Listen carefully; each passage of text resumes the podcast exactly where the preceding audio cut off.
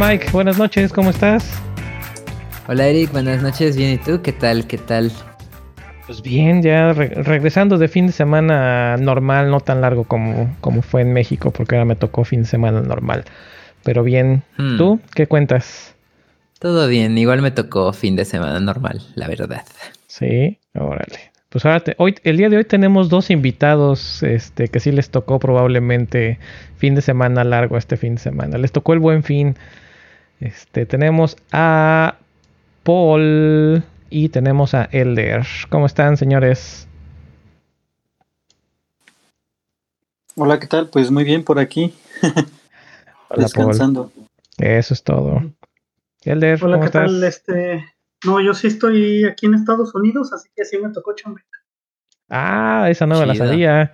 No, pues sí. Entonces nos tocó, nos solamente tenemos uno que le tocó trabajar, que le tocó descansar el día de hoy. Pero tú sí descansaste entonces el, fin de semana pasado. Bueno, el lunes pasado. ¿No, Elder? Eh, no, tampoco. ¿No descansaste es que hay, hay holidays hay holidays que solo son como regionales. Por ejemplo, el que tú dijiste tampoco estuvo en Texas. ¿El Veterans Day te cae que no lo descansaron? ¿En serio? Pero por ejemplo, en enero tenemos uno así bien random, que es el de Martin Luther's Day. Ah, no, pero ese, creo que nadie más tiene, No, ¿cómo no? Ese sí es, pues, este... Bueno, ese yo sí, lo descanso. es, es, feriado en muchos estados, en Michigan también es feriado y en Texas, pero no, no es en todos. A verdad. Anyway.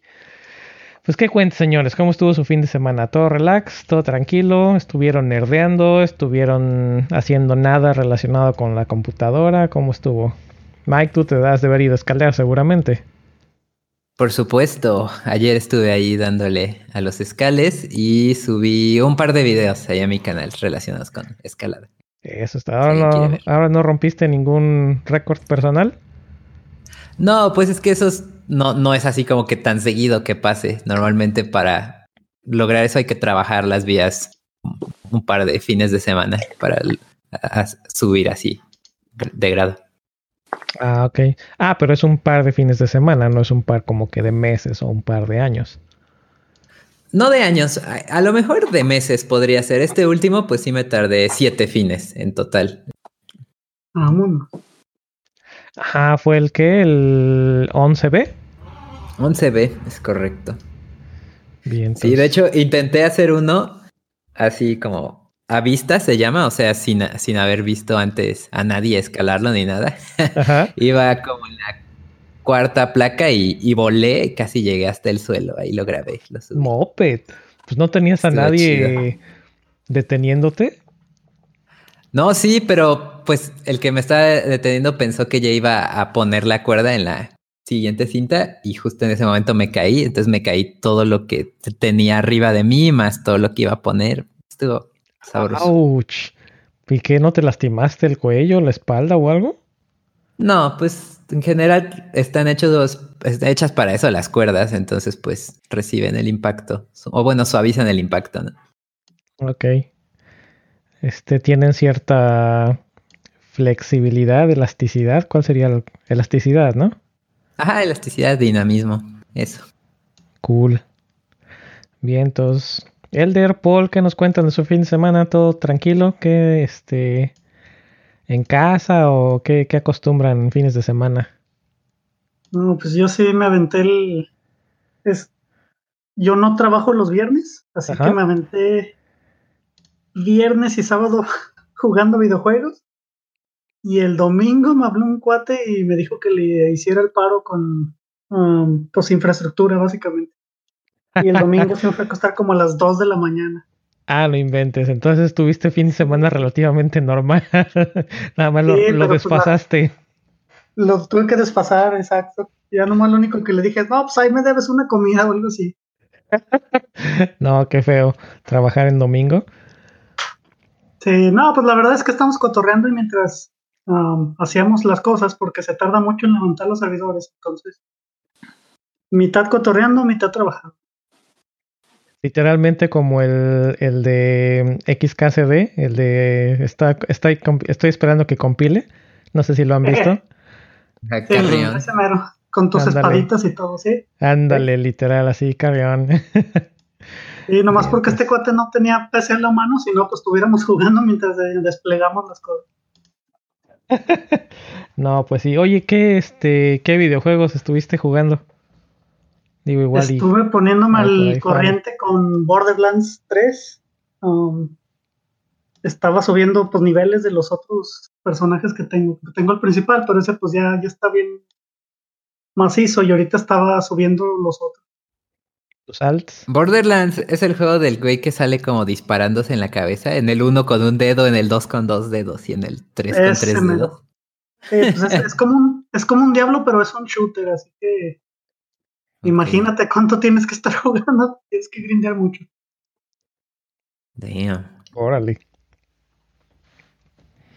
Bien, entonces. ¿Tú, Paul? Eh, yo generalmente los fines de semana los paso en familia, eh, con mi esposa mi hijo. Y como yo estoy, mi familia está en Tlaxcala y yo estoy en la Ciudad de México pues trabajando, pues siempre los fines de semana nos paso todo el tiempo con ellos. Y pues hacemos este, pues si alguna fiesta familiar o algo vamos o así. Pero este fin pues hemos ido de compras y pues a ver Sí, había algunos ofertones del buen fin. Ay, chiste local. Se fueron a comprar fruta y un gorrito de los Minions. no sé si lo hayan visto, lo pusieron en, en random en Coders México. ¿Quién fue Mike? No fuiste tú, ¿verdad? No, pero está bien chido el video. Sí. Este, me dio risa porque le puse precisamente el mismo chiste local a Suanros y se quedó con cara de ¿what? Yo le dije, sí, vete, vete a random para que me entiendas. Igual quienes no, no, sepan de qué les estamos hablando, les dejamos el link, yo creo que al tuitazo para que no se para que no para que sepan de qué les estamos hablando, pero sí estuvo bueno, se va a convertir en buen buen meme. Sí. Bien, entonces, pues ¿qué les parece si si vamos entrando en materia de links? Mike, que se nos, se nos están juntando muchos links, por ahí hice copy-paste de los que teníamos la semana pasada. Eh, no sé cuál quieras, cuál o cuáles quieras compartirnos. A ver, creo que uno que va ad hoc al tema del día es este un post que subieron, creo que en Medium. Ajá, sí, en Medium. Que es este del equipo de ingeniería de Instagram y están hablando de optimizaciones que hicieron para que su código corriera más rápido, parte 4. Pero esto estaba, bueno, se me hizo un poco interesante porque era pues de JavaScript, entonces lo podía entender un poco más, ¿no? Y este, y pues era de qué cosas hicieron, ¿no? Con sus, con su webpack o con sus, generalmente, ¿no? Con, con su bundler o cosas así, para reducir el tiempo de ejecución. Me parece que, dijeron, o sea, según 5.7 el tamaño del, del bundle, pero en tamaño de, o en tiempo de parsear, creo que sí se redujo como 15%, o sea, estuvo significativo. Por cosas como ya no tener que hacer polyfills de cosas que una gran o un gran porcentaje de exploradores ya pueden hacer nativamente, ¿no? Entonces está, está interesante como todo lo, lo que fueron haciendo. Igual y para, así como un ojo, ¿no? Así, ah, igual y esto lo puedo hacer yo en mi trabajo, ¿no? no está tan complicado. Cosas así. Ya, ese de los polifills es importante, sobre todo para los que nos ha tocado ir viendo la evolución de JavaScript, porque no sé, hace unos, ¿qué serán? Unos 3, 4 años tal vez, que tenías polifills para todo. Y pues ahora, no, pues sí, estamos en 2019, le quitamos 4, sería el 2015. Pues sí, yo creo que como 4 añitos, ¿no? De, este, de polyfills para cuando la web soporte esta API, para cuando la web soporte esta otra API. Yo creo que ya estamos en muy buen punto de empezar a darle una revisada. Si es que siguen bajo nuestras bajo nuestra mano esas aplicaciones, pues empezar a ver qué es lo que vale la pena quitar, porque pues sí, yo creo que ya hay muchos sí, de, de, hecho, hay un pequeño life hack que ocupaba en mi trabajo anterior, que era este con el mismo webpack hacer dos bundles, o sea, uno en el que no metieras ningún polyfill y otro en el que sí. Y, y en el que no metías uno, me parece que el life hack era algo así de ponerlo como tipo módulo, así como script tipo módulo. Don't quote me on that, pero era algo así. y, le ponía a hacer fallback un script normal, ¿no? Entonces lo que hacía era que los browsers como pirañas, pues ni siquiera entendían eso y no, no pasaba nada y ya leían el normal. Y los browsers nuevos, pues nada más leían el primero. Y ya con eso, así, uh, te, ahorrabas un buen, así, future proof, quedaba bien chido. Órale.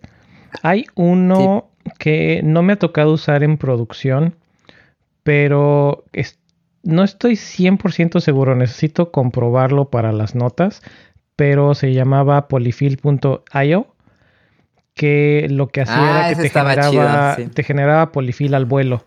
Entonces, en lugar de que lo incluyeras en tu bundle, lo pones en tus, en tus scripts y el browser a la hora que solicita el polyfill con lo que tú le hayas puesto que quieres, el server antes de regresar hace como que el análisis del header del browser y le regresa los que necesita nada más. Es correcto. Sí, ese estaba, estaba cool. Creo que sí es este, no estoy 100% seguro. Y lo que me llamó la atención era que ni siquiera era como que de una empresa eh, que se dedicara 100% a, web development, sino que era del Financial Times. Mm. Pero sí, es, está bueno. Creo que sí es este de polyfill.io, ¿no? Lo, lo, dejamos en las notas porque sí está, está cool.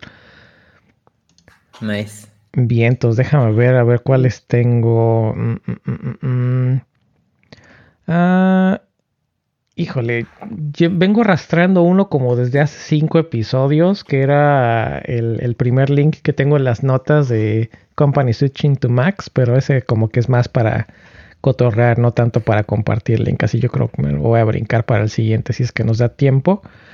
Y en lugar de ese voy a compartir el de TypeScript 3.7 que acaban de liberar hace un una semana o, dos más o menos, cuando mucho, dependiendo de cuándo escuchen, cuando escuchen el podcast. Ya está eh, liberado TypeScript 3.7. Lo interesante es que, no sé si recuerdas, Mike, que hace unos episodios platicaba yo de dos features que iban a estar disponibles ya en JavaScript. Eh, no me acuerdo si era para el 2019 la especificación 2019 o 2020, una de esas, que era, uno era el de conditional statements o conditional, no me acuerdo qué eran, y el otro, era, eran dos operadores básicamente con, con nombres medio raros. ¿No era el de chain? No sé qué. Ándale, el optional chaining y el nullish coalescing. Esos ya están disponibles en TypeScript 3.7. Entonces es como que... Sí, es como que de los, los highlights importantes de esa versión y pues sí, la verdad es que va a estar muy, muy interesante ya empezar a utilizarlos.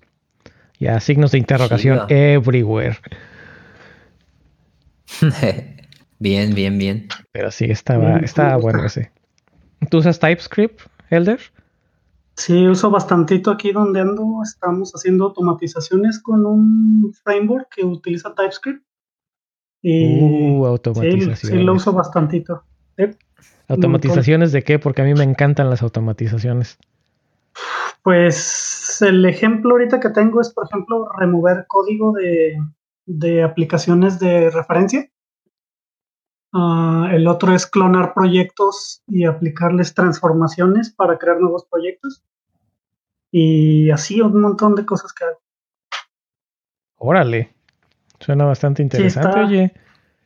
Está está complicadillo porque el framework sí tiene una curva de aprendizaje así alta, porque tienes que meterte así de transformaciones de árboles de sintaxis y cosas similares a los regexes, pero que están más chidos, se llaman microgramáticas. Y todas esas automatizaciones las hacemos para no tener que clonar un repositorio y tener que cambiar la manita las, las variables, este, los, las configuraciones y todo eso, sino que te pedimos unos parámetros y nuestros scripts de automatización te generan un proyecto. Órale, que son como si fueran estilo code mods. Eh, pues eh, es que se llaman ah, así, Code Transformations, y el framework se llama Atomist. Entonces lo que hace Atomist es que te clona el proyecto y literalmente con microgramáticas y transformaciones con ST, este, va a tu código, lo inspecciona, tú le dices, quiero encontrar, por ejemplo, todos los todas las este, configuraciones que tengan exactamente este string y cámbiamelo por esta otra cosa. O quiero llamadas a código de tal método y cámbiamelo a otra cosa. Y entonces lo usamos para, por ejemplo, cambiar este, siempre que clonas un proyecto, cambiamos, por ejemplo, el nombre del proyecto, a qué base de datos se va a conectar, este, los nombres de algunas clases, por qué se ocupa. Y pues todo eso lo hacemos o lo aplicamos sobre proyectos Java o sobre proyectos de TypeScript, porque es más fácil. Porque TypeScript es como el, ¿cómo se llama? Un superset de JavaScript. Entonces lo podemos aplicar a los dos. Cool. No, y es más, me imagino que es mucho más fácil crear una, una regla para, para un TypeScript que es como que más estructurado que para JavaScript que es más random. Pues sí, o sea, depende de qué tanto te quieras meter. O sea, si es algo así sencillo de no, reemplázame esta función o esta cadena, pues ya, ya puedes usar un regex. Pero si quieres algo así como que, ah, ¿sabes qué? En Java, digamos, cámbiame de paquete esta clase a este nuevo paquete, porque este va a ser el nuevo paquete de la aplicación, también te lo hace. Entonces sí está medio, te digo, la, la curva de aprendizaje está altísima, pero la verdad es que sí automatizamos el crear código. Lo que ellos le llaman es que es un API para código entonces, como que tú usaras esa API para modificar el código y generar un nuevo proyecto. Vale. Oye, pues a ver si nos puedes pasar si es que es open source o si es que está disponible al público ese, ese framework. Estaría interesante empezarle a dar un, un ojito. A mí me ha tocado utilizar un poco de ASTs cuando hice unas transformaciones de un proyecto con JavaScript. Pero sí, la verdad es que me acuerdo que lo, muy poco que llegué a tocar de los, de los ASTs era como que muy... Era, estaba bastante complicado y mira que hice una transformación muy, muy básica. Eh, sí, aquí como que lo tratan de simplificar porque el ASTs es como que lo último que usarías. Pero lo que tienes que el API es, el, el API es una chulada una vez que te pones a pensar por qué la diseñaron así. Entonces, pues sí, a mí me gusta mucho el producto, de hecho yo lo promuevo mucho aquí en la chama donde ando. Pero sí, sí entiendo que no en todos lados ocupa. A veces nomás con un regex y cambiar unas cadenitas aquí y allá, o sea, es como un scaffolding, pero esta cosa sí es más sofisticada.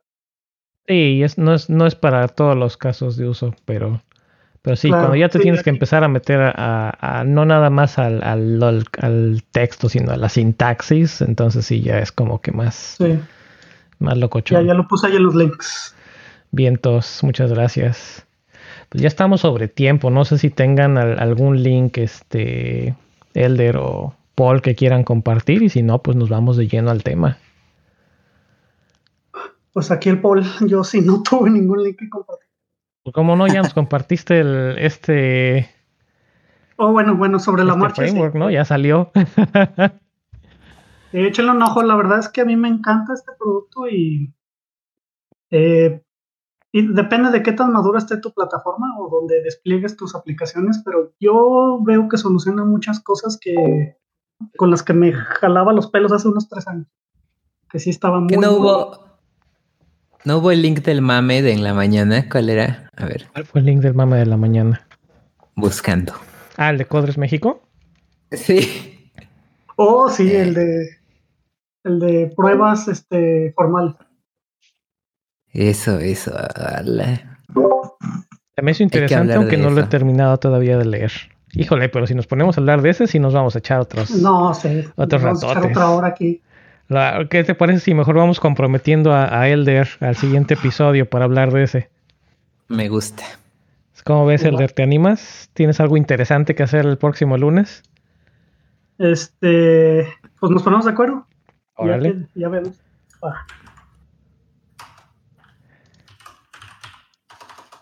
Bien. Bueno, pues ahora sí, supongo, pasemos al, al tema correcto. Eso es todo. pues, de los últimos, ¿qué, habrá sido? Yo tal vez los últimos dos episodios y aparte un poquito de overlap con nuestros amigos de, del podcast Dev, ha salido creo yo, ¿no? Que ha salido como que de forma recurrente el, tema de los developers que ya no quieren hacer development, que ya no quieren programar.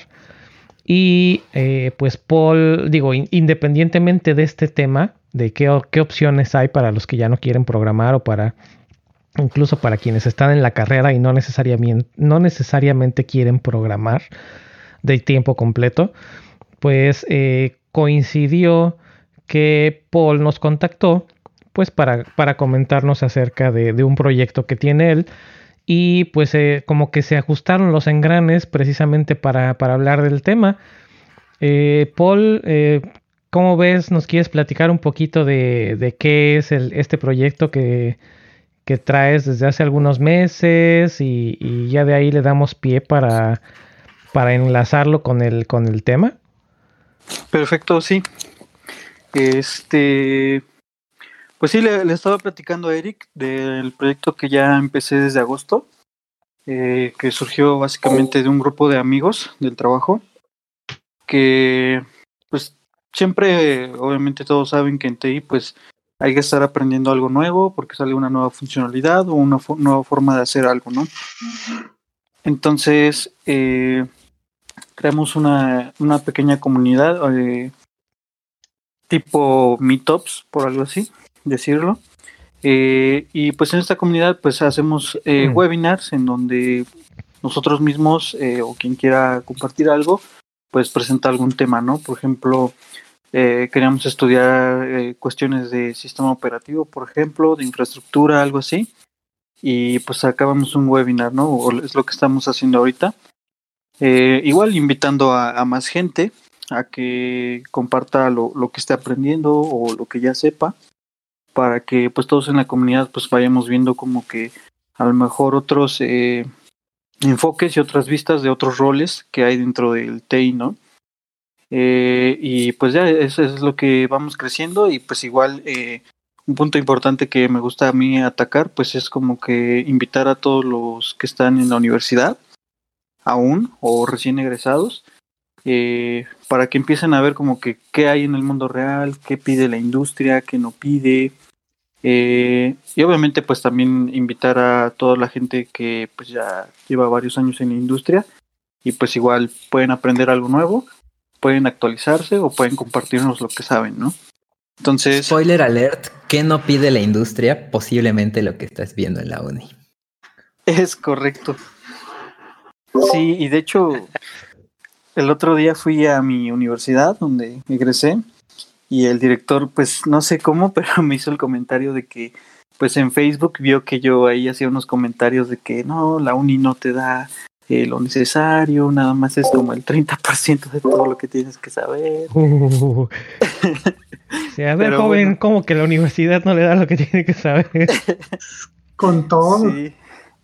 Sí, bueno, pero me dijo que le daba gusto que que trataba yo de hacer algo para, para complementar lo que la uni no da, ¿no?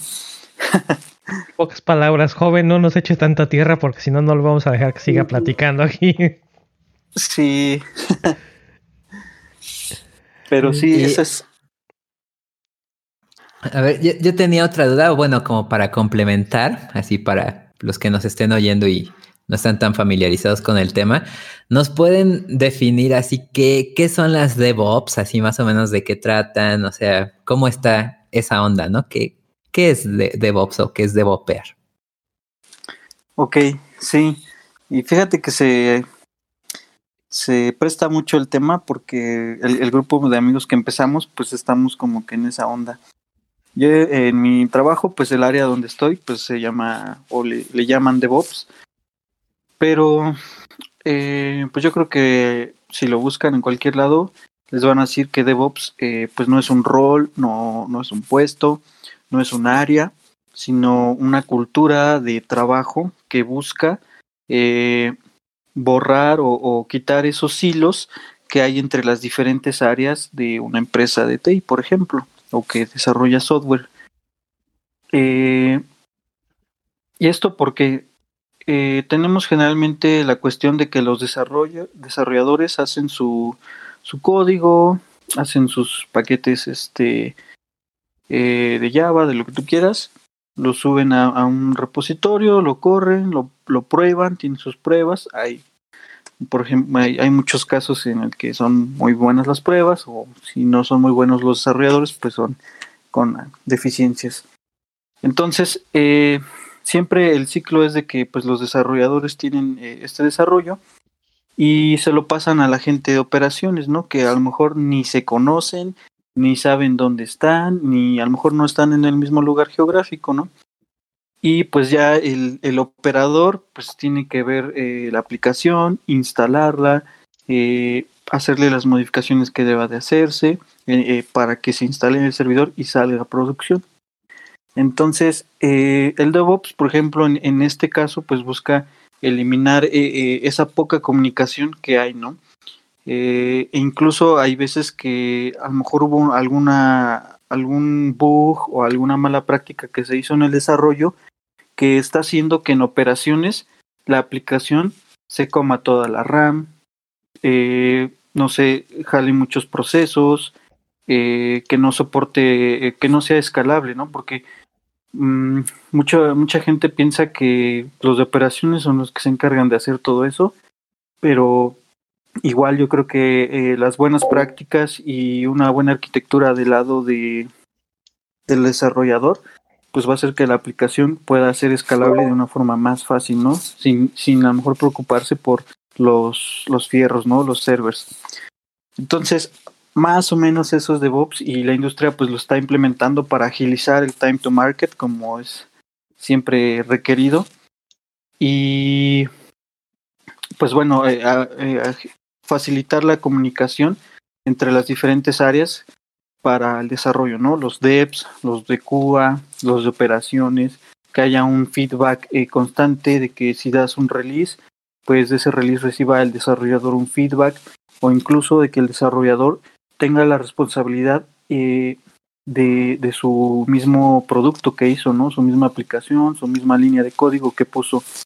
Por ejemplo, algo que se está implementando es que eh, sale una release y se tiene un monitoreo de esa aplicación que se entrega directamente a el equipo que lo desarrolló o el área y lo, lo, tienen que tener ahí un, monitoreo para que pues vean su comportamiento no eh, real en producción no obviamente pues también tienen monitoreos en los diferentes eh, entornos donde se despliega no desarrollo producción para que eh, pues ya cuando lleguen a producción no tengan tanto trabajo o pues se espere alguna algún mal comportamiento, ¿no? Entonces está desarrollo, staging, QA y pues ya, ¿no? Para su pase a producción después.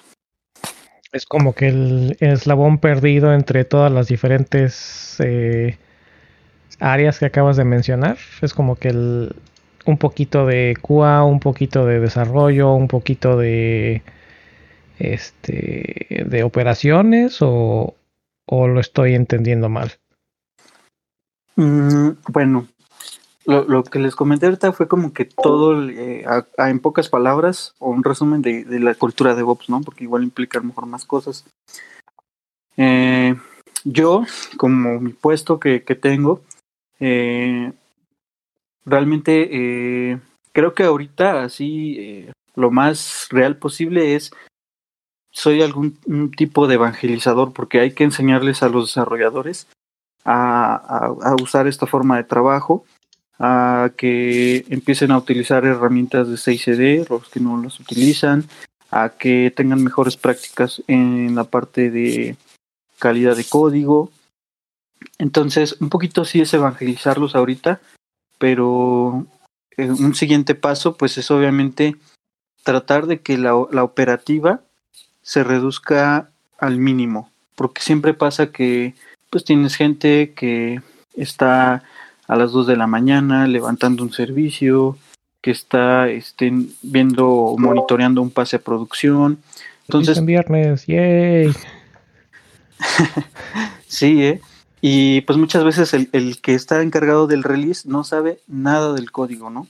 Entonces, la, la cultura de Ops ayuda a que el responsable hable más con el, que, el, bueno, responsable del código hable con el de operaciones y se pongan de acuerdo y vean, ah, pues es este código, es este, eh, estos cambios, implica esto, eh, y que, que, que, se estimule la comunicación entre ellos para que no pasen cosas raras, ¿no? O si falla el, el release, pues que se vayan a un rollback y que esté ahí en conjunto el equipo, ¿no? Para que pues la solución sea ágil, ¿no? Pero obviamente si desde el desarrollo tienes este acompañamiento, pues en producción, eh, en un pase de producción, pues yo creo que la, la intervención debe ser mínima o incluso hasta automatizada, ¿no? Como, pues a lo mejor no sé si han oído de Amazon o de Netflix que hacen quién sabe cuántos deploys diarios, miles de deploys diarios o, cientos eh, de, pruebas de software, de, nuevas líneas de código, nuevas features, ¿no? Entonces, para llegar a, ese nivel de, madurez, de confianza en los servicios de, despliegue, de que si no funcionó tengas un rollback inmediato, o de que pruebes eh, simplemente, eh, no sé, un 10% del tráfico de la aplicación se vaya a esa nueva release, eh, todo eso, pues implica que, haya una nueva eh, forma de pensar con, toda la gente que está desarrollando el software y que lo está operando, ¿no? Entonces, más o menos es lo, que busca DevOps, ¿no? Y pues es lo, que se está integrando. Obviamente, pues en mi opinión, creo que falta mucho en México para que lleguemos a eso. Eh, una por los desarrolladores y otra porque eh, pues hay empresas que tienen eh, muy malas prácticas, ¿no? Por ejemplo, si ponemos un banco que estaba trabajando en COBOL y quiere migrar ese COBOL a, Java y depende igual como el desarrollador lo haga, si lo hace en microservicios, si hacen en otro monolito, si no, piensas no piensan en la operativa o no tienen comunicación con las operaciones.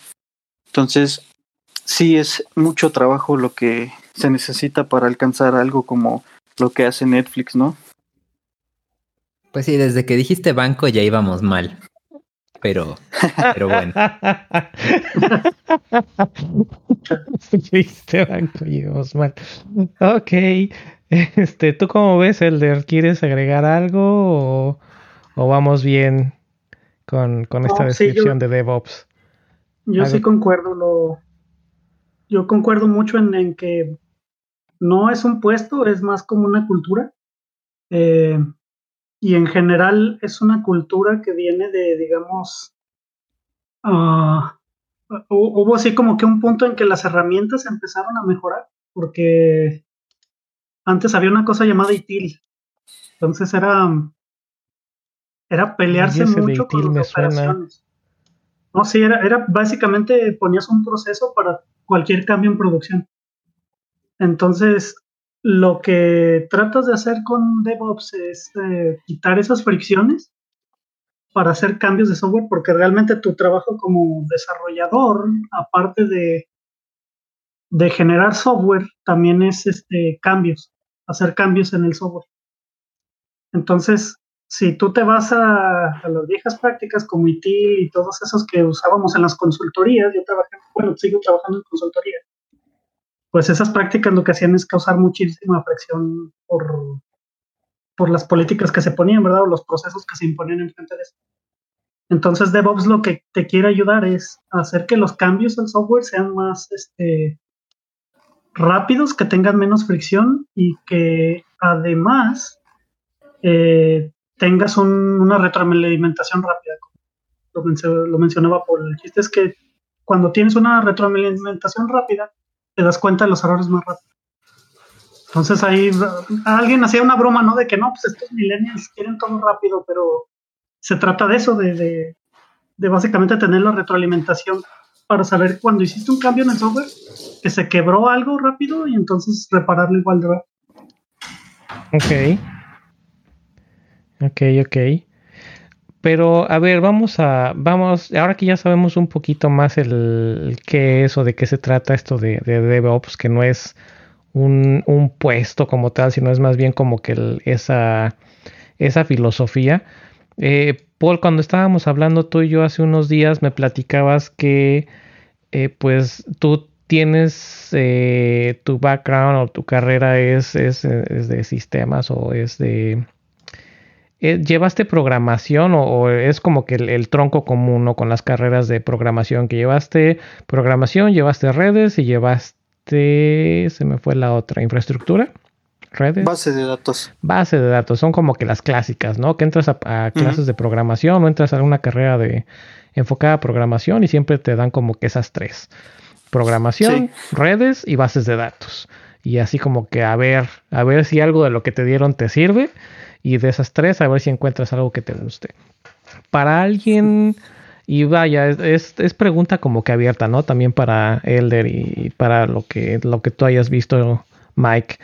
Este, para alguien que está tal vez en carrera y pues sí ha visto programación y como que le gusta, pero no es como que lo suyo o para este eh, para esta persona que lleva tiempo ya tal vez años programando y ya está hasta el gorro de estar enfocada específicamente o exclusivamente en programar cuál es el qué es lo que dirían ustedes que es como que lo que te puede llevar a ese cambio de perfil o a ese esa área diferente en la que ya no es necesariamente programar, sino que ya vas a estar también un poquito más metido con los fierros o que vas a estar metido con eh, líneas de comando, que vas a estar viendo, como decía, ¿no? De estar viendo que si mi aplicación está comiéndose más RAM de la que debería, como que un poquito de sysadmin y de todo esto, ¿qué es lo que, como que por dónde, como por dónde sería el, el, paso natural?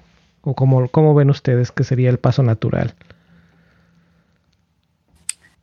Eh, pues no sé, es, algo complicado porque, de hecho, bueno, puedo recomendarles un link que ahorita no tengo a la mano, pero está en GitHub, es un repo que te da los roadmaps. Tú buscas eh, eh, roadmap, la página es roadmap.sh, aquí la tengo luego. Y en esa página puedes ver el roadmap para ser un front-end developer, back-end developer, y también el eh, DevOps Roadmap, ¿no? Igual en, la comunidad, el otro, uno de los primeros webinars que di fue como explicando estos roadmaps. Eh, mi público lo, yo lo quería dirigir a, gente que está estudiando. Eh, realmente DevOps significa, implica saber muchas tecnologías, tanto de desarrollo, tanto de sysadmin, tanto, bueno, yo creo yo creo que cloud, y a lo mejor alguien puede hacer división entre un sysadmin y un cloud engineer. Eh, creo que son, son como las principales. Y en este roadmap, eh, pues ahí te dice, ¿no? Eh, lenguajes de programación te dice y te, te da como que los principales. te dice que aprendas cuestiones de sistema operativo, conceptos de, sistema operativo, que aprendes a manejar servidores, que es eh, un poquito de lo de sysadmin, eh, lo que es manejar la consola, entender cómo funcionan los procesos en sistema operativo, cómo funcionan diferentes servicios como DNS, DHCP, eh, cuestiones ya de virtualización, de containers, cosas de, por ejemplo, ya protocolos de comunicación como HTTP, HTTPS, saberte muy bien el modelo OSI, eh, que deberías de sabértelo con, sin ser un DevOps, pero te eh, hace mucho hincapié. Eh, saber configurar, yo creo que te metes en este rol, te metes mucho en configuración de servidores, ¿no? Apache, Nginx, Tomcat, demás. A ver si el error está en la capa 8. Sí. Chiste local, a ver, explíquenos brevemente, o bueno, no, lo dejamos de tarea ahí que nos contesten en, en Twitter si alguien sabe por qué es la capa 8. Sorry por la interrupción, pero es que no, no podía dejar de, de hacer el, clásico chiste de la capa 8 si alguien menciona los el modelo sí. Sorry, estabas diciendo de configuración de Apache, Nginx, pero sí. digo, sí, ya, ya puse aquí el, el link en las notas y sí está Está bastante bueno este, no me, no conocía yo este link, lo voy a agregar por aquí a mis favoritos. Pero, por ejemplo, en, en tu caso, Paul, ¿cuál fue como que el... ¿Cuál fue tu, como que tu secuencia, no? Así de, pues entré a la carrera a estudiar esto, pero no sé, la vida me llevó a este, a este, por esta otra dirección y por eso caíste ahí, o encontraste algo que te gustó más en sí que estar programando de lleno o, cómo fue que te moviste a, más temas de DevOps? Eh, ok, pues saliendo de la uni, eh, pues em, empecé con, con prácticas profesionales y entré en una empresa local de aquí de Tlaxcala y yo desde que salí de la uni, pues yo ya dije, no, pues ya quiero ganar algo, quiero ganar algo. Entonces cuando yo fui como a entrevistarme con esta empresa, eh, yo desde el principio les dije, no, pues me dan algún apoyo, algo para ir iniciando. Eh, me dijeron, no, pues no, no, no damos nada a los practicantes. Este, así es esto. Pero yo como que me vi, me vi muy insistente a tal grado de que la RH me dijo, bueno, mira, en como en 15 días, algo así, no fue un mes, de hecho, pasó un mes, este, va a venir una empresa de la Ciudad de México y va a venir a evaluar para llevarlos allá y ponernos en un proyecto y, y ahí sí va a haber un, una remuneración, ¿no? Y pues fue así como que un, una moneda al aire de, pues sí me quedo, quién sabe si me vaya a ir esa empresa, quién sabe si no. Y dije, bueno, va, me, me quedo acá, porque igual según había adelantado prácticas en otra empresa, que no me gustó nada de lo que hacía ahí. Entonces eh, me fui a esta empresa aquí en Tlaxcala y llegó la evaluación, vino esta empresa, eh, nos evaluó, chalala, hizo el, proceso de RH, me aceptaron, me fui a la Ciudad de México y lo que ellos tenían era un programa de incubación, que era pues un, programa graduates y, y pues la empresa eh, sí tenía como una orientación hacia eh, prestar servicios de consultoría con nuevas tecnologías, ¿no? Entonces, pues todo esto es de nuevas tecnologías, ¿no? Eh, y me dieron un curso intensivo de tres meses y pues yo iba desarrollando un proyecto a la par en el cual me iban evaluando la aplicación de estas eh, herramientas que me iban dando. Y venía gente de, de la misma consultoría que trabajaba en esas cosas, por ejemplo, en cloud, eh, en backend, eh, de sysadmin, y nos empezaba a, dar como que todo lo que, o lo, básico, ¿no? Las cosas básicas, porque igual no sabíamos ahí, eh, todo el grupo que estábamos, no sabíamos ni papa de, de, todo era nuevo, pues. Y pues me, me dieron esta capacitación y pues ya de, de ahí me evaluaron y eh, me hicieron igual, tuve que hacer una presentación para ver si me quedaba en, la empresa que estaba aplicando todo esto de, de DevOps, de cloud, de infraestructura. Y pues sí, me quedé. Y pues ya de ahí, eh, pues como en cualquier trabajo yo creo de, de otro rol, de front-end, backend, pues ya es este aprender sobre la marcha con, con los problemas que vayas este, sacando, con los bomberazos y pues obviamente creo que igual me ayudó mucho mi equipo, ¿no? Porque ya había gente con, con poco de experiencia, eh, no en un rol de DevOps, porque igual es muy nuevo todo esto, pero pues que sí tenían nociones de, de lo que es sysadmin, de sistemas operativos y demás, ¿no? Entonces ese fue como que todo el cambio que yo me eché, eh, o, el camino, ¿no? Y pues realmente fue como, pues suerte a lo mejor de, de conocer este rol, porque yo en la uni ni me pasaba por la cabeza que existiera Sí, como que es un, un rol que no te... O es como que un área, como es, como no es, creo que un área que está 100% delimitada, creo que es algo que por lo menos en, cuando estaba yo en la carrera definitivamente ni existía el, concepto. Pero al ser, o por lo, la forma en la que yo veo es que al ser un área que no está 100% delimitada, como que está más, más difusa y por lo tanto no es algo que te, que te den como que una opción, ¿no? Te pueden decir, ah, pues vete de programador. O si te vas de programador, de programador pues eh, puedes ir backend, frontend, o puedes irte a nativo.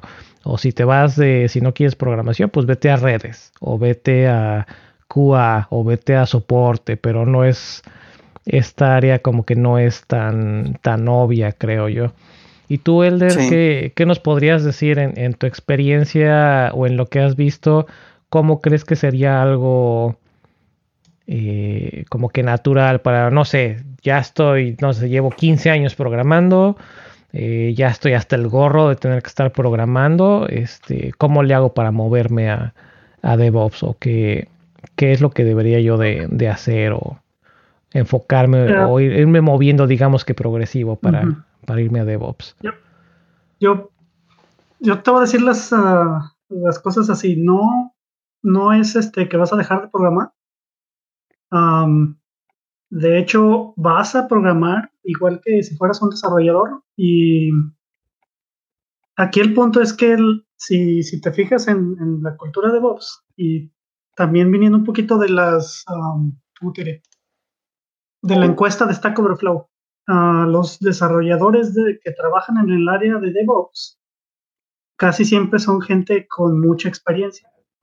Entonces yo lo veo que puedes, eh, puedes pasarte a DevOps de dos formas. Ah, o eras un desarrollador que ya adquiriste proficiencia en alguna plataforma, digamos JavaScript, TypeScript, Java o Ruby, y ahora te estás poniendo problemas de operaciones. Entonces, este, eso fue lo que me pasó a mí. Yo, trabajando en consultorías, yo llegué a ser desarrollador de Java, eh, llegué a ser desarrollador de frontend, y luego me pasé a TechLead. Y luego en la empresa en la que estoy, literalmente dijeron, ¿sabes qué? Tenemos un equipo de plataforma que tiene muchas prácticas de DevOps y ahorita necesitamos a alguien con mucha experiencia y pues tú eres el que tiene más experiencia de tu equipo, vete unas dos o tres semanas. Sí, básicamente me dijeron, vete dos o tres semanas a este equipo porque necesitamos pues gente, porque no salía el trabajo. Y ya estando en el equipo me di cuenta de que pues abarca el desarrollo de aplicaciones, porque no dejas de programar. Así, literalmente no dejas de programar, pero aparte le estás metiendo cosas de operaciones, cosas de, pues como lo mencionamos, networking, uh, cosas de cómo desplegar CICD y todo esto. Entonces, yo como lo he visto es de esos dos aspectos. O eres un desarrollador que ya tienes mucha experiencia y ahora te pasan a otra área donde literalmente tienes que resolver problemas que están relacionados a tus aplicaciones, pero que tú nunca te habías puesto a pensar porque tu, tu scope es nomás el desarrollo o eras un sysadmin, que en este caso, como ya todo es software, tú tienes que empezar a programar, porque literalmente ya todo lo gestionas por medio de software. O sea, ya hay, por ejemplo, software defined networking, que antes no existía, o ya, por ejemplo, existen herramientas como Vagrant, que es para crear máquinas virtuales y que sea reproducible, que antes no existía, y se está tratando de quitar los procesos de antes, como ITIL, donde los uh, sysadmins se escudaban, pues, para no programar ahorita yo pienso que es, está mal decir, este, vas a dejar de programar. No, yo pienso que vas a programar otras cosas. O sea, yo ya programo infraestructura, yo ya programo este, redes, programo este, máquinas virtuales. Nunca he dejado de programar, pero sí he visto que hay este, sysadmin que no sabían programar tanto, sabían hacer scripts, pero con eso poquito que sabían hacer scripts, ahora ya tienen que programar un poco mejor y, pasarse a DevOps. Entonces yo pienso que es este, una evolución que puedes tomar después de que ya tienes este, bastante tiempo o ya tienes experiencia eh, como desarrollador. Ok, entonces no es que vas a dejar de programar, simplemente vas a programar diferente. Exactamente, vas a, programar otras cosas. vas, a tener este diferentes retos, por así decir. Exacto, y, y, es así como lo veo yo, o sea, cuando pasaron equipo, este, yo ya había tenido experiencia dando soporte, pero era así como que me compré mi librito de SR de, Google y el SR es como Google ve una implementación de DevOps que funciona. Entonces yo me agarré ese librito y dije, oye, sí, esto sí tiene mucho sentido. Entonces ya cuando me pasaron ese equipo y me dijeron, no, aquí ya vas a hacer plataformas y ocupamos prácticas de DevOps, ahí sí fue cuando me di cuenta de que, ah, bueno, estoy resolviendo problemas que yo no sabía que existían. O sea, yo no sabía que, que había formas de modelar eh, este, líneas de ensamblaje de código, no sabía que tengo que preparar máquinas virtuales y que sea reproducible, no sabía que se podía probar infraestructura. Entonces yo sigo programando, pero ahora programo otras cosas. O sea que ahora en lugar de programar tus aplicaciones, en lugar de programar la conexión a base de datos, en lugar de programar el, el front-end, de pelearte con CSS, de pelearte con, no sé, X framework en el, en el, en el API, ahora literalmente estás programando cómo va a arrancar el, no sé, el balanceo de carga, vas a arrancar n cantidad de instancias, vas a estar detectando si necesitas más o menos instancias o literalmente este todo eso vas a programar la infraestructura. Literalmente eso es lo que pasa. Entonces, tú ya no estás programando, digamos, contra un API de, de un JDK, estás programando como por ejemplo contra el API de AWS y estás programando este, eh, cosas declarativas como aquí lo ponen en el chat Terraform. Estás programando uh, todo, básicamente estás programando toda la infraestructura del código, pero es que antes estas herramientas no existían. Por ejemplo, antes no existía un API para AWS. No existía ni siquiera AWS, una plataforma. Entonces, todo esto que de lo que estoy hablando es lo que yo programo. Yo soy un desarrollador, más que yo desarrollo plataforma. Cool. Sí, recuerdo que hace muchos años me tocó usar un poquito de, de, web services cuando apenas empezaba. Creo que nada más había EC2, eh, S3 y no me acuerdo qué otra cosa había. Y la, las herramientas de línea de comando estaban horribles. No había plataforma web para, para manejarlas. Sí, las, herramientas han evolucionado mucho y por ejemplo aquí también lo pone el chat. Este, yo trabajo en la empresa donde trabaja la persona que escribió infraestructura como código. Ah, que se llama Keith Morris. Yo trabajo en la misma empresa que él y trabajo en una empresa, la misma empresa que, por ejemplo, uh, tienen varios autores de varios libros similares al tema. Por ejemplo, el librito de Continuous Integration. Ese también alguien lo escribió de mi empresa donde estoy ahorita. Entonces, hay un montón de desarrolladores que son no pioneros, pero a lo mejor que sí escribieron libros sobre el tema aquí donde estoy y por eso es que en mi empresa seguimos mucho esas prácticas. Ok, Ok, ok, entonces ya, ya rompimos, digamos, que la idea de que no vas a dejar de programar, vas a programar, pero va a ser algo diferente.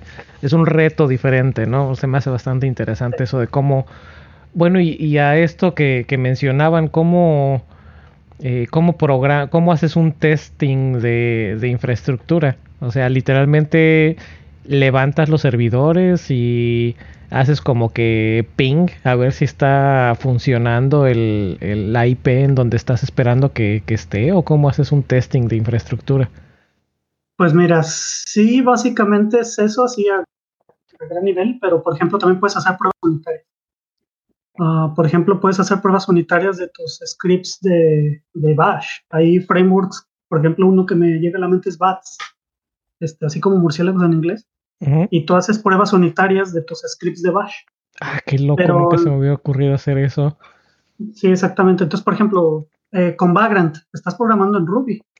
Nomás que es un API de Ruby que te hace este, instanciar máquinas virtuales.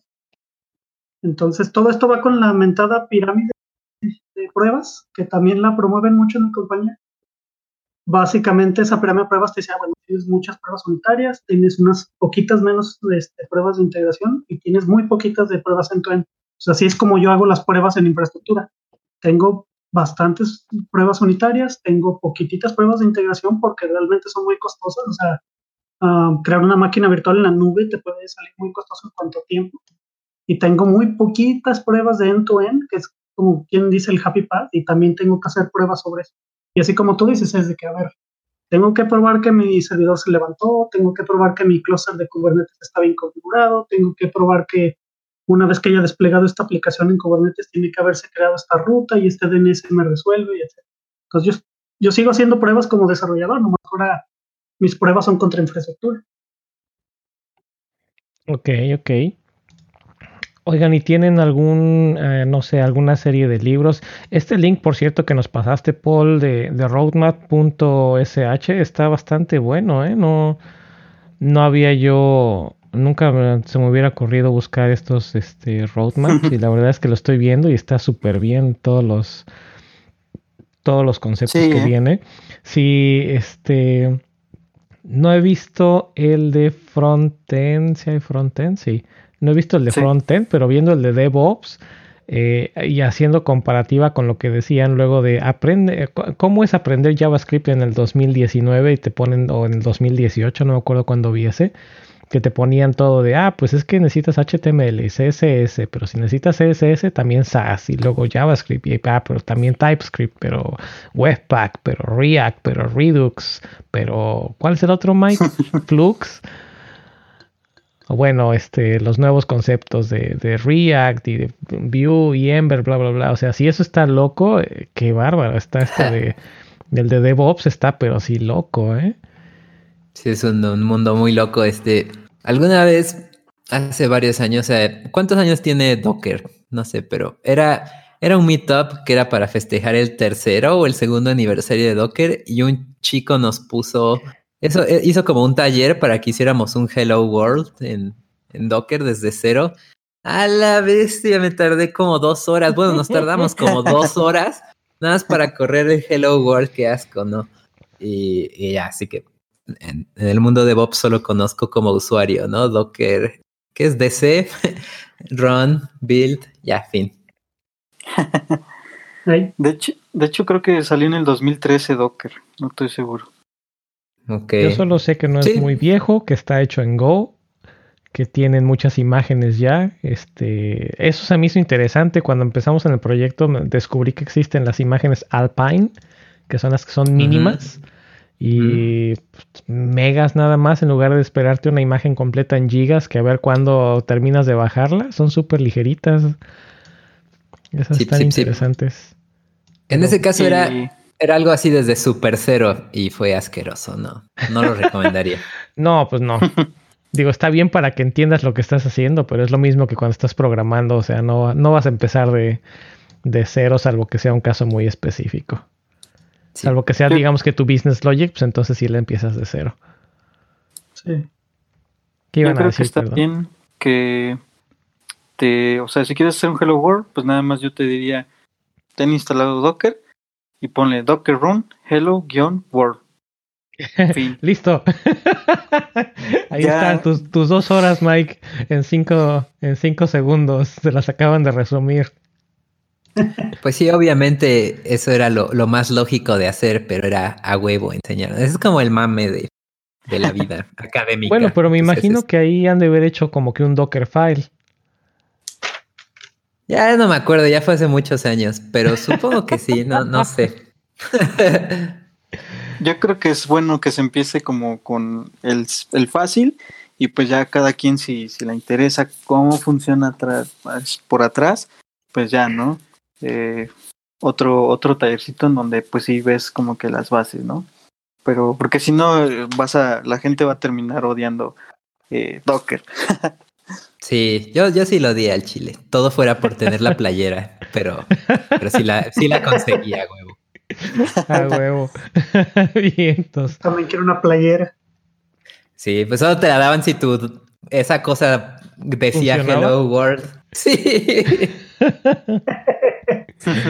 ¿Y no había de, de copy paste o de que se lo piratearas al de junto? Eh, no. Bueno, no, no, Pues es que creo que junto tenía pogues y así, o sea, tampoco me iban a, a dejar mucho por dónde? Uh, qué mala onda. No, pues esto sí está bastante amplio entonces para, para, tomar simplemente web servers, por ejemplo, en el caso de las aplicaciones web.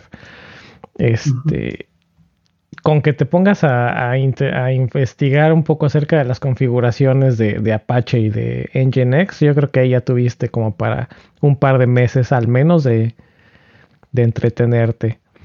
Luego, ¿qué más? Que si quieres containers, pues Docker, nada más con Docker y con Kubernetes, también me acuerdo que es todo un todo un relajo. ¿Qué más? No, no, sí, aquí yo lo que pienso es que también las herramientas están evolucionando de tal manera que no vas a vértelo así de, de cabo a rabo todo, sino que por medio de código tú ya tienes una abstracción, digamos, arriba de, de balanceadores de carga y todo lo demás. Porque, como por ejemplo, en mi trabajo. ¿no? Igual y no conocer la herramienta al 100, pero conocer el, conocer el concepto. Exacto. Y por medio de código tú lo declaras y tú lo, digamos, lo haces reproducible. Y ya por debajo ya este, se está configurando tu servidor, pero realmente tú no te tienes que saber ahorita las configuraciones este, en texto plano. O sea, ya lo que haces ahorita es que debe de haber un API para configurar todo eso. Cool.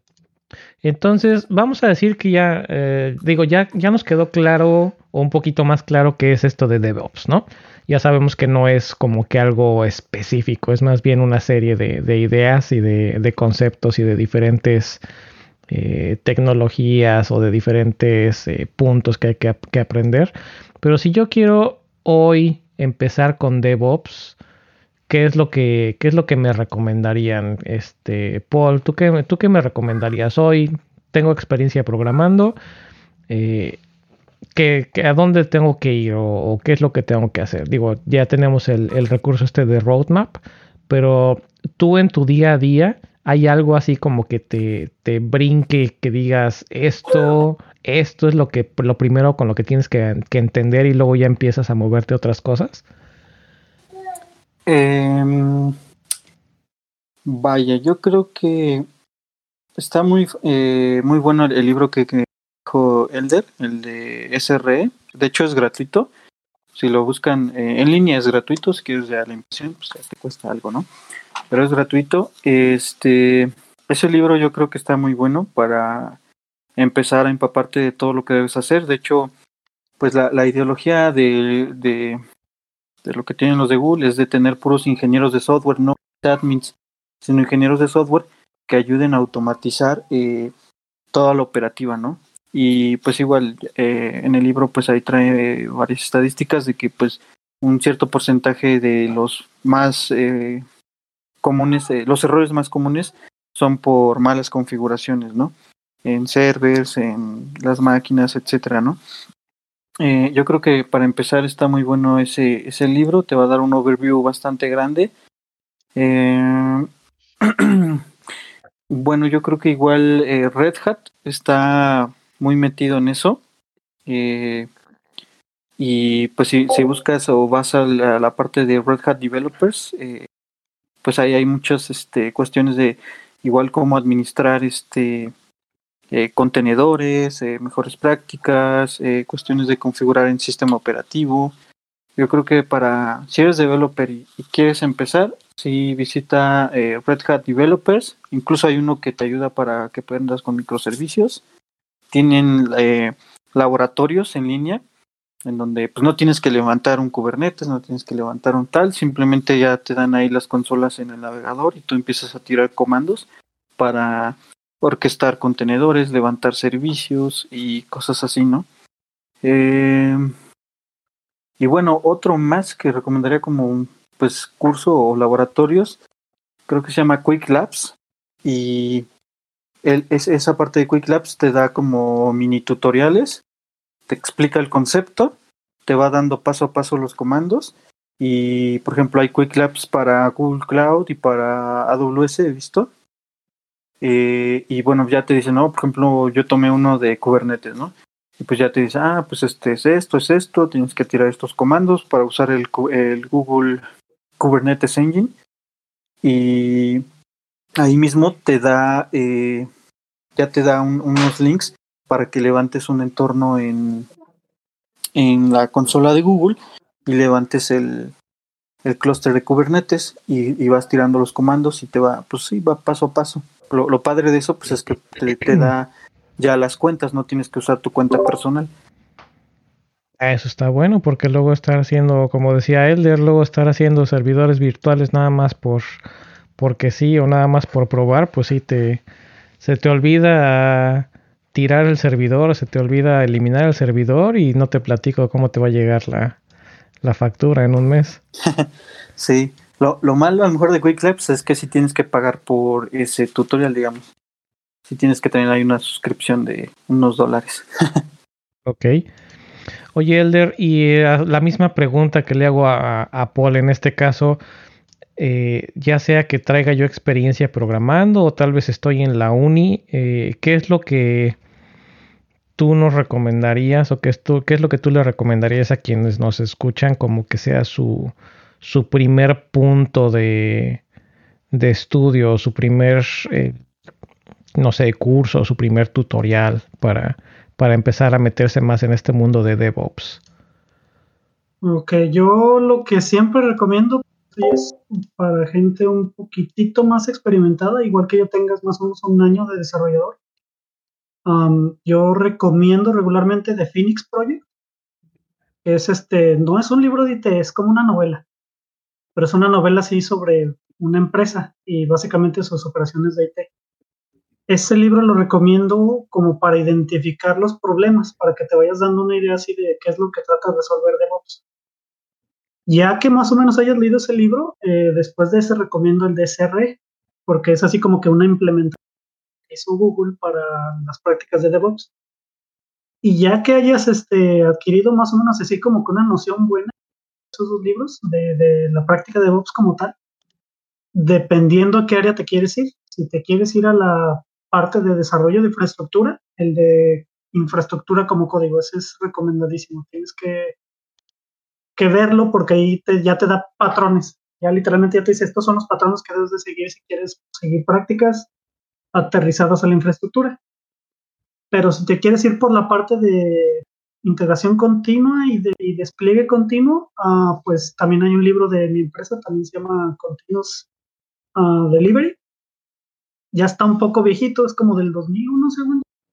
Pero también te dice así como qué es lo que tienes que estudiar para desarrollo de, de pipelines, de líneas de ensamblaje para con, yo pienso que ya dependiendo de la zona en la que te quieres ir es el que agarras y luego ya después ahora sí agárrame una tecnología este, de esa área, como por ejemplo Terraform para infraestructura, o como por ejemplo pues, ir a ver qué, qué es el servidor de despliegue continuo tienes tu empresa.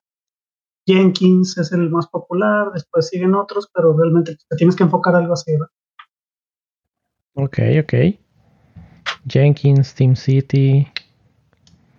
Hay todos esos, este, Azure DevOps, ya hablando de cosas mucho más nuevas. Pero sí, yo recomiendo primeramente el Phoenix Project porque, o sea, es, es tan real que da miedo. No parece que fuera una novela. Parece, que te, cuando yo lo estaba leyendo, yo estaba quedándome de topes así en la cabeza de que, oh, madre, el tipo parece que me estaba espiando. Así de que todo lo que le sucedía al, pobre cuadro, vicepresidente ahí de operaciones, eh, así me pasó, casi, casi. Y son los mismos problemas. Más que pues sí, tienes que identificar que este libro también ya, ya tiene tiempo y es así como que para cualquier desarrollador. Entonces, eso, es, eso te ayuda como que a identificar los problemas y te da tips. Te da tips así de, de, lo que es la práctica de DevOps. No lo menciona así casi literalmente, ya como hasta el final, pero sí te da tips. Entonces, ese Phoenix Project. Los conceptos generales, ¿no? Como si. Eh, es como una historia. Eh, como una historia. Te va diciendo, ah, mira, pasó esto, pero pasó por esto y esto. Entonces, eh, el patrón para resolver esto es. Pero te lo va contando así como si fuera una novela estás viendo personajes interactuando y tú ya te vas dando cuenta de qué es lo que está pasando. Ok, no sé si has leído Pragmatic Programmer. Eh, no, no, realmente no. Ah, ok.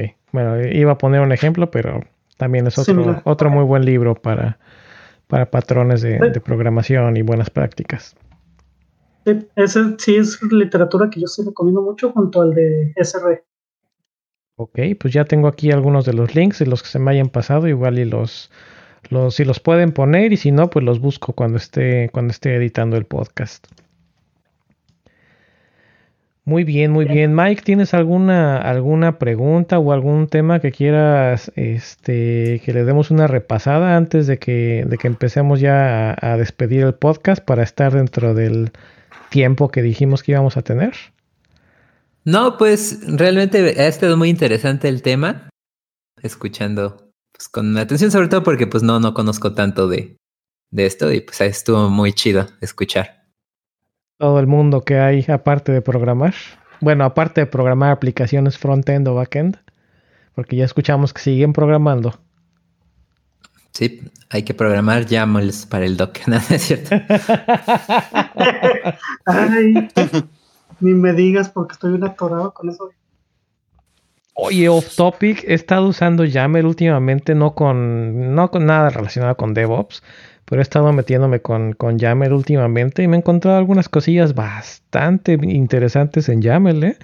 que la verdad me, me, me ahorraron mucho trabajo. Hay unas, YAML tiene soporte para estos que se llaman aliases que mm. básicamente en lugar de que tengas tus bloques de, no sé, de, por ejemplo, un, un, JavaScript schema, o que tengas así como que bloques repetidos a cada rato, con YAML puedes crear estos como si fueran bloques reutilizables dentro del mismo YAML y está, no necesitas nada, o sea, es parte del mismo lenguaje y está súper, súper interesante. Por decir, no sé, tienes un arreglo que se llama whatever, clientes. Entonces le haces como que un prepend con un ampersand y de ahí en adelante cada vez que quieres utilizar los mismos valores nada más pones asterisco y el nombre de este caso sería clientes. Asterisco clientes y automáticamente eh, la librería que utilices para expandir YAML lo que hace es expandir todas esas referencias y está bastante nice. Pues. Sí, la verdad es algo que me gustó mucho. Anyway, a ver, entonces, Paul, ¿nos puedes dar un poquito más de información acerca de la comunidad para quienes estén interesados en, unirse, en escuchar los webinars o tal vez en dar un webinar? ¿Cómo se llama? ¿Dónde están? ¿Cómo los encuentran? Eh, pues pueden buscarnos en todas las redes sociales, creo. Estamos en Facebook, en Twitter, Twitter como MX Intech, en Facebook pues búsquenos como México Intech, en YouTube igual eh, estamos como México Intech, ahí generalmente los webinars se, se transmiten en el canal de YouTube y en Periscope, eh, igual en nuestro canal pues ahí se quedan grabados y pueden ver algunos de los que ya se han dado. Eh, tenemos un grupo en Telegram, eh, pues en donde pueden ahí estar, eh, pues enterarse más pronto de, de, los, de los webinars o eh, pedir ayuda si tienen alguna duda. que ah, estamos muchos como que de, este lado de infraestructura. igual queremos invitar a más gente de, lado de frontend, de backend, incluso hasta de base de datos para que pues igual y se animen a dar una charla de, de alguien que quiere empezar en, en, en ese camino y pues como que los tips, ¿no? Para, para ir iniciando en esos lados o pues ya charlas más complejas. Este, y pues así pueden encontrarnos y igual este muy pronto planeamos hacer un meetup eh, presencial y nosotros nos queremos enfocar a diferentes estados de provincia, ¿no? Morelos, Veracruz, Tlaxcala, en donde no llegan principalmente los meetups de las ciudades este, como Ciudad de México, Monterrey, Guadalajara, ¿no? Y pues empezar a hacer más campaña con, con la banda de provincia. Eh, por ahí nos pueden encontrar y pues igual en Twitter si, me quieren este, contactar, sin ningún problema y estoy como Paul-Torres 7. Vientos. Eh, Elder, gracias en primer lugar por el pastor. Este, Elder, este, gracias por el, el, unirte de última hora y pues ya te comprometimos para el siguiente. ¿Dónde te encontramos? A ver, por ahí hay un podcast este que no me acuerdo si ya hemos comentado no, creo que comentamos muy al principio, pero a ver, platícanos un poquito. Sí, mira, este, yo estoy en un podcast junto a mi compadre Gerardo. Este, yo estoy trabajando en TODWorks como desarrollador de plataformas, soy consultor. Gerardo García está trabajando en Twitch, el es Tech Lead. Y entre los dos tenemos un podcast que se llama Pirate Dev Radio. Ah, básicamente eh, tenemos un canal de YouTube y también estamos en Podcast Fans, ah, que es donde me agregaste. Vientos, gracias por el gol, podcast.fans. Exactamente. Entonces estamos en, ese lugar y pues, en Twitter ustedes me pueden encontrar en uh, arroba eldermail. Vientos, pues ya quedaste comprometido, ¿eh? Si no se puede para el que sigue, pero ya estás más que comprometido para, para platicar con nosotros después en otro episodio. A ver. Vientos, pues este les, les recordamos que tenemos Patreon. Sorry. que ya tenemos nuestro Patreon donde nos pueden apoyar con 3 dólares. Todavía están disponibles los de 3 dólares. Eh, son mensuales. Para que pues podamos seguir dándole empuje al podcast, buscar otras opciones, buscar eh, más invitados y pues ver qué, qué otro tipo de dinámicas podemos hacer.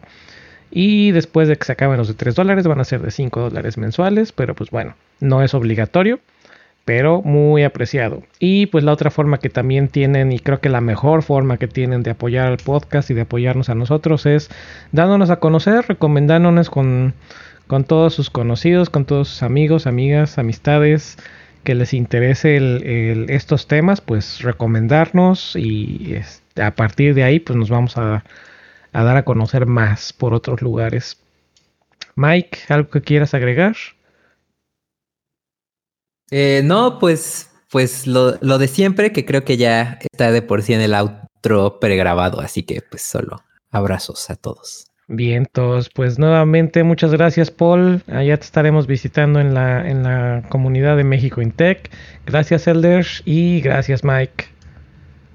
Chido. Muchas gracias Eric. Bien, entonces gracias a todos los que nos estuvieron escuchando en vivo y en unos días se estará publicando esto como normalmente se hace con los podcasts. Gracias a todos. Bye. Bye. Bye. Y listo, ya no estamos al aire. Vientos, pues muchas gracias. Sorry por los cambios de última hora con Discord, con las problemas de audio, pero creo que después de todo sí salió bien. No, hombre, no. Sí, no me había puesto yo a ver toda la cantidad de cosas que tienes que saber para estar aquí con lo de. Este. Ya se nos fue Mike. Bueno, anyway, con lo que tienes que estar viendo para DevOps y sí está loquísimo este roadmap. Muy buen link. Sí. No, la verdad es que sí es este ya es para desarrolladores senior. Sí, sí tienes que tener bastante experiencia porque ya estás mezclando no solo desarrollo, sino también todo lo que había antes del desarrollo, o sea, networking, redes, este, servidores, etcétera. Entonces sí, sí tienes que estar muy, muy pesado uh, como para decir, bueno, y aparte enfocarte en una plataforma, porque pues hay DevOps para JavaScript, hay DevOps para esto y lo otro. Sí, ¿eh? Yo creo que sí, sí concuerdo que se necesita un gran background de desarrollo, pero creo que igual hay muchos seniors que, o sea, la demanda de DevOps creo que es bastante grande eh, en alguna, en, sí, en algunas empresas que, que están empezando a moverse esto y creo que faltan seniors que se quieran mover a esta onda, ¿no? Eh, sí. Pues que, es prácticamente como entré yo, ¿no? Con, con un super entrenamiento. Y pues creo que igual eh, he visto ya algunas vacantes que dicen DevOps Junior. Al final, pues, eh, y como dice Elder, pues hay, hay, hay gente de plataforma. Yo creo que eh, hay gente que se necesita gente que, que, haga cosas más sencillas, más intermedias. Y obviamente yo creo que sí, la, la combinación de un, un senior developer y, y, que sepa de todo de infra, yo creo que él es como un technical lead, al menos así lo he visto en, en varios equipos que se forma. Y pues el technical lead va, va dando todo el, eh, la línea ¿no? de, de trabajo. Y pues así, ¿no? Ya, ya se van curtiendo eh, gente de más abajo, ¿no? Porque igual, eh, pues no vas a poner a, cinco seniors, uno que sea lead y uno, o sea, va a haber ahí como pelea, ¿no? Conflicto, no sé, generalmente pasa. No sé si han escuchado ustedes el, el concepto de DX, Developer Experience. Pero es otro, otro que también se me hace interesante, que no es necesariamente DevOps, pero son eh, como que lo, lo que yo he visto... hot module reloading y... Ajá, todo lo que tiene que ver que en, hacerle la vida más, más soportable a, developers en diferentes programas, pues, crear todos estos toolchains. Es que realmente DevOps es eso, es hacerte la vida más fácil como desarrollador porque como digo, este, tu, tu, trabajo es hacer cambios en el software. O sea, no nomás escribirlo, hacer que el cambio también sea más fácil. Y todas estas herramientas, y más transparente, todas estas herramientas, te digo, DevOps es muy amplio, entonces es imposible que encuentres, y por eso es que muchos dicen, no, no pongas este, posiciones de trabajo de DevOps, es que es muy amplio, no hay nadie que le sepa todo, todo lo que abarca DevOps. Pero sí lo que puedes hacer es, por ejemplo, DX, este, estamos enfocados al tooling, la productividad. Eh, infraestructura, pues en mi empresa, por ejemplo, yo le dejado al puesto, ya le decimos infraestructura, que eso va, eh, va relacionado a servidores, redes y todo eso. Y también hay DevOps, pero así dependientes del, del ¿cómo te diré? de la plataforma. O sea, hay DevOps para JavaScript, que son los que no te generan código de aplicación como un desarrollador normal, pero ellos te generan, por ejemplo, optimizaciones de caché, de todo lo que estamos hablando al principio. Te saben no al, derecho y al revés. Exactamente. Entonces ellos ya están, ya son senior en de Node y ellos te hacen este, herramientas que, que hacen más, que optimizan, pues. optimizan tanto la plataforma hey, optimizan tanto la plataforma o optimizan las herramientas que tienen. Entonces, DevOps abarca muchísimas cosas y dependiendo a qué rama te quieres colar. Como todo, siempre hay muchísimas variantes y muchos lugares por donde le puedes dar la vuelta y aprender y hacer cosas más locas. Y, y creo que al final, este, eh, como conclusión a lo mejor, todos debemos ser DevOps, ¿no? Porque puede haber DevOps, como dice el de, gente que optimiza JavaScript, DevOps de infraestructura, pero en realidad todos juntos se forma el equipo DevOps, ¿no? Y la cultura, ¿no? Entonces, más que un rol, ¿no? Este es un ingeniero de infra, un ingeniero de plataforma. Mike para eh, DevOps de Speed. Sí, lo que pasa regularmente es que yo cuando llego a consultar hacia una empresa, tienen un equipo de DevOps, que es el primer foco rojo, y el equipo de DevOps regularmente lo que hace es infraestructura. Pues les digo, no. Pues, le cambiaron el nombre a los infras. Exactamente, entonces nomás dile, ¿sabes qué? Mira, mejor pon un equipo de infraestructura, pon un equipo de tooling y un equipo de plataforma, y ahí ya tienes las prácticas de DevOps. y, pero aparte tiene que haber este, interacción con, con quienes usan la plataforma, los desarrolladores. Entonces, así pues. como lo dice Paul, tiene que haber este tiene que haber una cultura y la cultura no nomás es de esos equipos, sino de toda la empresa.